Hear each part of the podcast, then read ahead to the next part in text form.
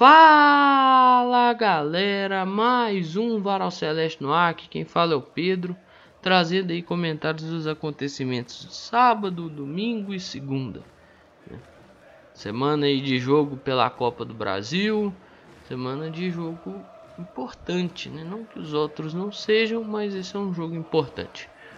Bom, o entrevistado foi o Giovanni Jesus e comentou um pouco desse jogo. Giovanni Jesus que vai ter um pouco de trabalho, né? Por mais que ele entenda, assim, chegou a falar sobre a ausência do Neto, Neto Moura e assim a forma que o Neto Moura é importante, o jeito com que o Neto, o Neto Moura é importante para o time, mas também ressaltou que todos os jogadores são importantes para o time, né? Então é, é, extremamente necessário que quem for entrar consiga suprir a ausência que o, do Neto Moura. Afinal de contas é uma grande ausência e sim, o Giovanni Jesus que é um cara que vai ter trabalho, né? Ele tem essa ciência também que o John Arias ali pela ponta esquerda é um cara que vai dar muito trabalho pro Giovanni. Então é assim, tá ligado tá atento ao que vai ao que pode acontecer, né? Não é só atacar. Dessa vez vai ter muito trabalho defensivo. E não só Giovanni, né? pelo lado esquerdo ali, quem for jogar, se for o Bidu ou o Rafael Santos, também vai ter esse trabalho. Não só o zagueiro, né, no lado direito o Zé Ivaldo, lado esquerdo o Brock, mas é, são, é um time perigoso, assim. E muita gente falando, ah, tá com medo desse Fluminense?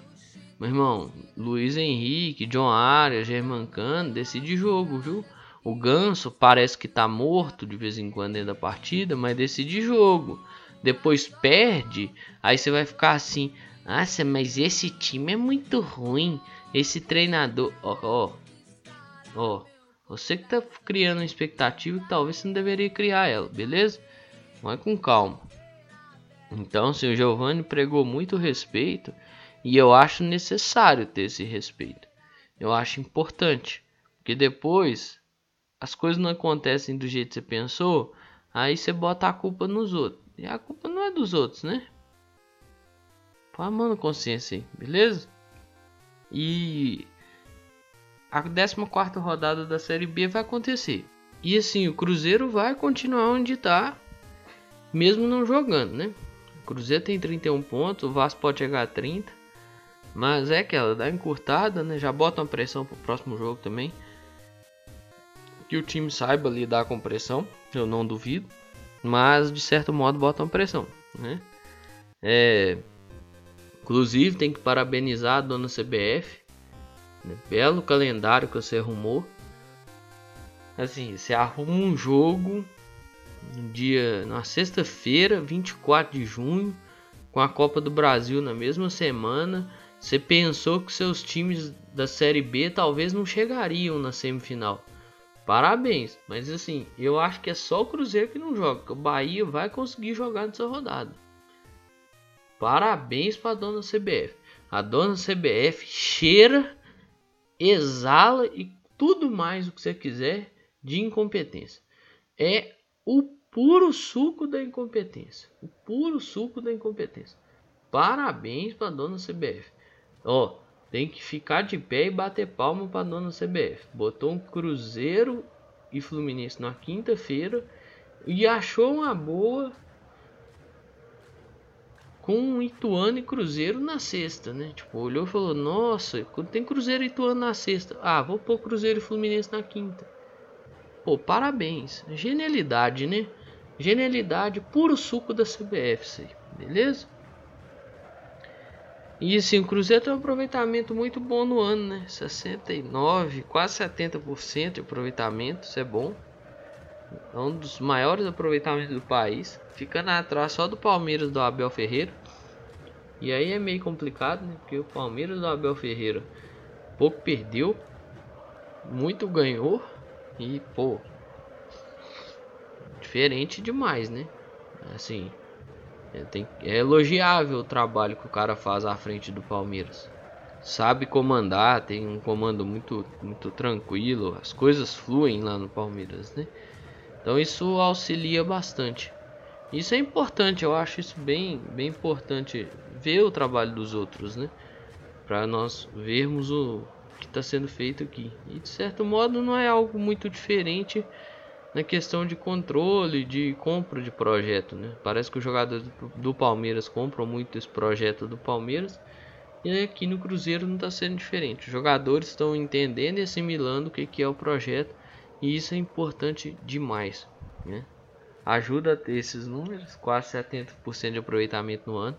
E mais de 70% de aproveitamento na Série B. Então, assim, isso é bom e vai encaminhando algumas coisas que podem nos auxiliar aí na busca do objetivo, né, que é o acesso. Então, importante observar esses números.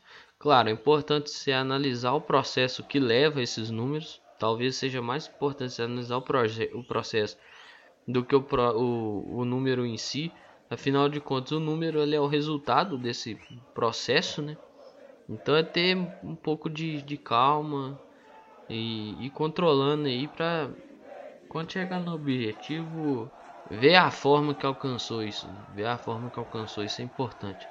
É não só enxergar o resultado, não ser só resultadista. Claro que o resultado ele é muito melhor, né? Principalmente quando é um resultado de vitória, de, de título e afins. Mas não ser só resultadista é muito importante, beleza? E o Gabriel Brazão já tem uma, uma evolução considerável na sua cirurgia, né? Vem se recuperando, tem um mês já que fez a cirurgia. É, eu espero que possa voltar, velho. Porque assim. Tem de certo modo a expectativa, né? Poderia ser um goleiro que estaria aí disputando a posição. Que infelizmente não disputa essa posição Aí por causa de uma lesão, velho. Basicamente isso. E é uma lesão, de certo modo, séria, né? Precisou de uma intervenção cirúrgica. Então o negócio não foi simples. Infelizmente isso aconteceu. Eu achei muito ruim. Mas eu espero que o atleta consiga voltar, né? Voltar a trabalhar, voltar a fazer suas atividades. Que é importante. É importante não só para ele, como para o time, de modo geral. Para ter essa disputa sadia ali no gol. Beleza? Bom, fala em possível, assim, volta, né? Fala em volta de atleta, a gente fala, ah, tomar com o atleta volta. É, o Wagner Leonardo, ele iniciou a transição física, né, de preparação física. Então, mais dia, menos dia, nós vamos contar com o Wagner Leonardo, que é um zagueiro canhoto e que eu creio que pode substituir o Brock ali no eventual suspensão do Brock, por exemplo né, que eu acho que foi o que fez falta na partida contra o Vasco, né? Você não ficar colocando um jogador torto e gerando a tal da ah, mas pô, o Zé Ivaldo tava torto no jogo, não sei o que. Por isso que isso gerou muito erro. É, mas o erro do gol ele não tava torto, ele tava conduzindo a bola parecendo o, tava achando que era o Neymar. É, então esse tipo de jogador, zagueiro, canhoto, você ter né, mais alguns no elenco é bom. Então é questão de tempo até ele voltar. Isso aí não deve demorar muito. É, quem também deve aparecer nas relações aí mais para frente, eu já não sei se nesse contra o Fluminense, mas deve aparecer mais para frente é o senhor Léo Paz e o senhor Luvanor. Os dois voltaram a treinar com o time o Luvanoto acho que estava fazendo uma recuperação física, uma reabilitação física. E o Léo Paz tinha um estiramento, parece que recuperou, então já está apto a voltar. Isso é importante. São jogadores importantes e jogadores que creio que pode ajudar. Ah, Pedro, mas nem são caras tão bons assim. Foda-se. São caras importantes, bons ou não, decidem jogos ou não, mas são caras importantes que fazem funções importantes. O Luvanor entrando aí de vez em quando no decorrer do jogo dá um novo gás para o time. O Léo Paz consegue fazer um lado direito até muito bem feito. Então você já tem uma dinâmica. Claro que o Luvanor estava inserido dentro dessa dinâmica, saiu, né? Dessa rotação e entra ao longo do jogo, mas de todo modo ainda assim se faz muito importante, beleza? E vamos lá, né? eu falei sobre números, é, diz que o Cruzeiro tem mais de 90% de chance de acesso. Diz que o Cruzeiro chegou na metade do número mágico do acesso.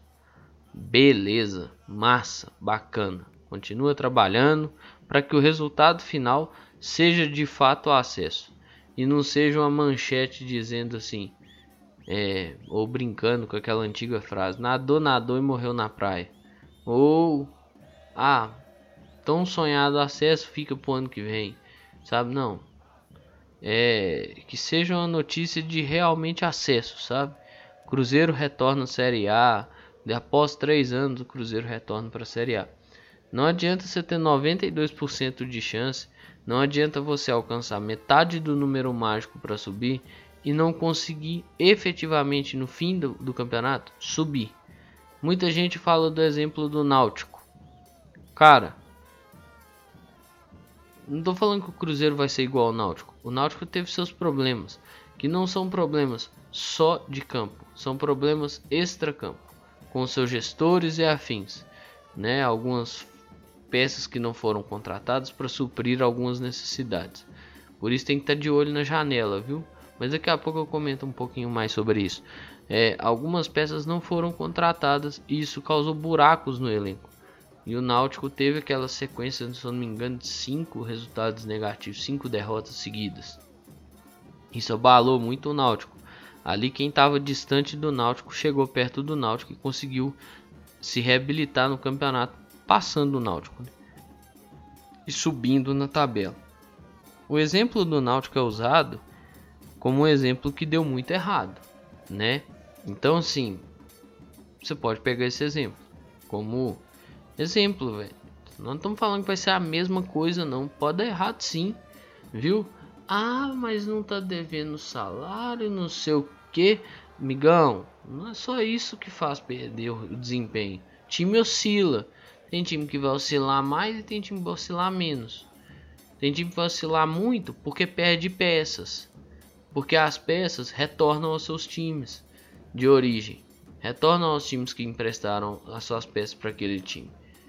Então, ajuda o time a oscilar. Isso ajuda mais o time a oscilar. É, derrotas são normais, né? Então, dá uma oscilada no time também. Tem que saber como que o time vai ter respostas a essas derrotas.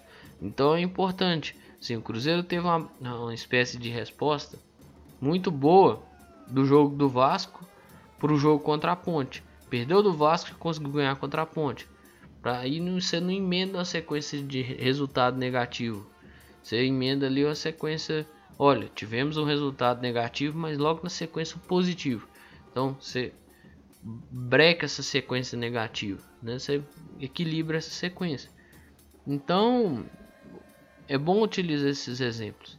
É utilizado também o exemplo do Campeonato Brasileiro de 2012 da Série B, em que os clubes fizeram mais de 70 pontos. Os quatro, os cinco primeiros clubes fizeram mais de 70 pontos e o acesso foi decidido nos critérios de desempate. É bom esse exemplo? É bom esse exemplo. É legal esse exemplo? É legal. É legal porque te prova que tem que pontuar o máximo que deve pontuar. Se tiver como fazer 80 e tantos pontos, faça 80 e tantos pontos. Se tiver, se tiver como fazer 90 pontos, faça 90 pontos. Deu para fazer 78? Faça 78.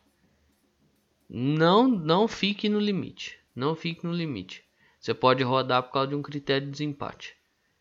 Ah, mas o Campeonato Brasileiro de 2012, Pedro, é, foi um campeonato fora da curva, decidido na penúltima rodada. Você tem que ver isso. Eu vejo isso.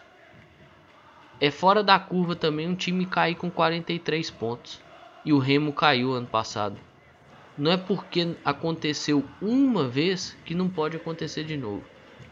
Enquanto não acontece, as coisas realmente não vão acontecer de fato, né? É aquele ditado. A partir do momento que acontece uma vez, é possível acontecer outras vezes. Eu cito o exemplo do Remo porque um, do, um das minhas ponderações ano passado era tem que fazer mais de 43 pontos. Muita gente falava assim, Pedro, não cai com 43 pontos. Não cai com 43. Me cravaram que não caía com 43 pontos. Me cravaram que a linha de corte do rebaixamento ano passado era no máximo 41 pontos. Me cravaram isso. Com quantos pontos o Remo caiu? 43. Você sabe quem caiu 43 também?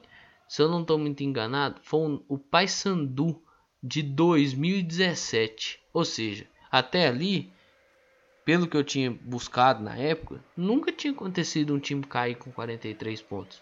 O Paysandu caiu em 2017. Quem caiu depois? O rival dele, o Remo. Então, ó, para com esse negócio de que ah, isso não vai acontecer de novo. Isso não vai acontecer de novo. Você vê, o Luverdense caiu com 44. O Luverdense caiu com 44. Procurei 43 na época. Foi o Paysandu em 2018. O Luverdense em 2017 com 44. Mas, ó, voltando ao assunto de acesso. Faça as coisas com sobra. Para ter, pra ter tranquilidade. Chega lá na 33 rodada e falar assim: Cruzeiro subiu para a Série A. Pronto? Beleza? Usei exemplos, tanto de queda quanto de acesso. Porque, ó, você pode pegar Campeonato Brasileiro 2020 Campeonato Brasileiro 2021. 2020, se eu não me engano, nessa altura, tinham apenas três dos quatro times que subiu dentro do G4. O América dá uma arrancada e chega no, no G4, consegue subir. Do ano passado, nessa altura, tinha acho que dois times que subiram de fato dentro do G4 já. Tinha o Havaí beirando o G4 e o Botafogo dá uma arrancada e consegue subir e levar o título. Ou seja, você tem muito exemplo de times que ficaram dentro do G4 boa parte do campeonato, por exemplo, Curitiba, Chapecoense, e você tem exemplos de times que deram arrancadas, Botafogo e América. São times que tiveram sequências boas e deram essa arrancada, e tem times que estavam lá dentro e saíram, Náutico e o mais trágico deles que é o Paraná, que inclusive caiu. Então, os exemplos são dados. Não é que vai ser seguido não. Tá aí para aprender com esses exemplos, beleza? Abrir o olho. Fechou? Vamos pensar nisso aí. E o Cruzeiro tem problemas jurídicos, né? Tá devendo o hotel Antibaia, que eu acho justo ser pagar do próprio bolso, algo em torno de 190 mil. Se vira Ninguém, fa... ó, todo mundo falou pra você, não vai, não vai, não vai, não vai, não vai. Não vai, não vai, não vai. Você foi, você foi teimoso, né? Levou o time pra lá, era um jogo contra o Operário, depois contra o Náutico. Deu uma desculpinha mequetrefe, que era os gramados da toca. Foi, né? Levou o time, não pagou. Agora o, o hotel tá cobrando o Cruzeiro no Justiça. É, é, é assim, é uma palhaçada, né? O seu Sérgio é um, um grandíssimo palhaço, né? faz as coisas, brigou, fez as coisas, brigou, era bonzão, né? E não pagou. Agora tá aí a cobrança, eu quero ver o que vai ser feito com relação a isso. Vai pagar, né? Não tem jeito. Mas quando que vai pagar e como que vai pagar, aí é outra conversa. Cruzeiro e Abel Braga também tá com, com problema para resolver aí. Parece que o Cruzeiro não pagou as parcelas do acordo com o Abel e tal. O Abel foi lá reclamar isso. E assim, ao que parece, vai encaminhar para um novo acordo, né? Ao menos é o que a matéria do GE traz na sua própria manchete. Abel Braga cobra Cruzeiro por atraso em acordo. Técnico e clube sinalizam nova conciliação. Vamos ver né? Treinador do Cruzeiro na campanha de rebaixamento, papapá, técnico e o time mineiro, assim. O Abel Braga apontou descumprimento, né? Entre ele e o Cruzeiro é algo em torno de 830 mil reais. Então, vamos ver o que, que acontece.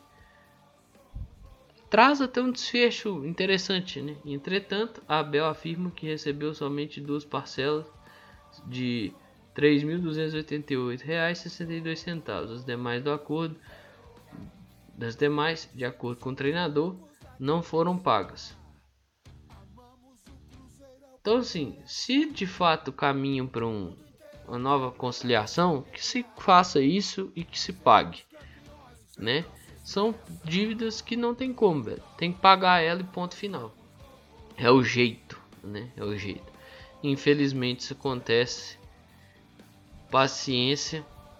É, parece que é meio que algo que virou comum a nós, né? Falar sobre essas dívidas trabalhistas do Cruzeiro e até mesmo nesse tom de infelizmente acontece. Não era o ideal, mas nós sabemos que vai ser pago. Tomara que entre em conciliação aí e que a vida siga. Bom, finalizando aqui o episódio, Cruzeiro já vendeu mais da metade dos ingressos que tinha disponíveis para visitante no Rio. É, é, é de se louvar o que a torcida do Cruzeiro faz, porque eu acho que já tinha mais de 20 mil contra o esporte. Tem esses mais, mais de 2 mil já confirmados no Rio. Nós estamos no fim de mês, velho situação pro brasileiro tá fácil não. Então é de se louvar o que, que a torcida do Cruzeiro tá fazendo. Tá de parabéns. Merece muito respeito e muitas palmas e uma nota muito maior que dessa. Tá? Sim, de parabéns. Véio. Dentro de todas as adversidades, dentro de tudo que tá passando. É, isso, claro, não atinge só o torcedor do Cruzeiro. Eu falo aqui do torcedor do Cruzeiro porque o podcast é sobre Cruzeiro, viu pessoal? Mas está aí entranhado em todo torcedor. Então, assim, pô, velho, você vê em mais de 20 mil contra o esporte, os caras viajando pro Rio, né? Tem um outro jogo ainda no Mineirão no começo, já assim, de cara no mês que vem, em julho, que é contra o Vila Nova, ou seja, vai ter mais um, um público considerável. Pô, velho, tá de parabéns mesmo, mano. A torcida é diferenciada. E quem bate aí as estradas e tal, quem viaja, pô, é diferenciado, velho. Galera que sai do interior para vir pro Mineirão, galera que sai para ir pros outros estados, tá todo mundo parabéns. Galera que sai de, até mesmo de perto, né, da região metropolitana vai pro Mineirão. Galera que sai do próprio BH vai pro Mineirão, então tá todo mundo de parabéns. Viu? Sensacional. É, eu creio que tudo que eu tinha para falar sobre o Cruzeiro eu falei. Tem aqueles dois recadinhos importantes, né? Utilização de máscara, tampando nariz e boca. Vacina no braço é muito importante. Esses dois processos juntos fazem parte de uma proteção muito importante. Beleza? Mas é isso aí, pessoal. Um grande abraço a todas e todos. Eu espero que vocês fiquem bem. Se cuidem. Cuidem de vocês e cuidem de seus próximos. Valeu! Falou!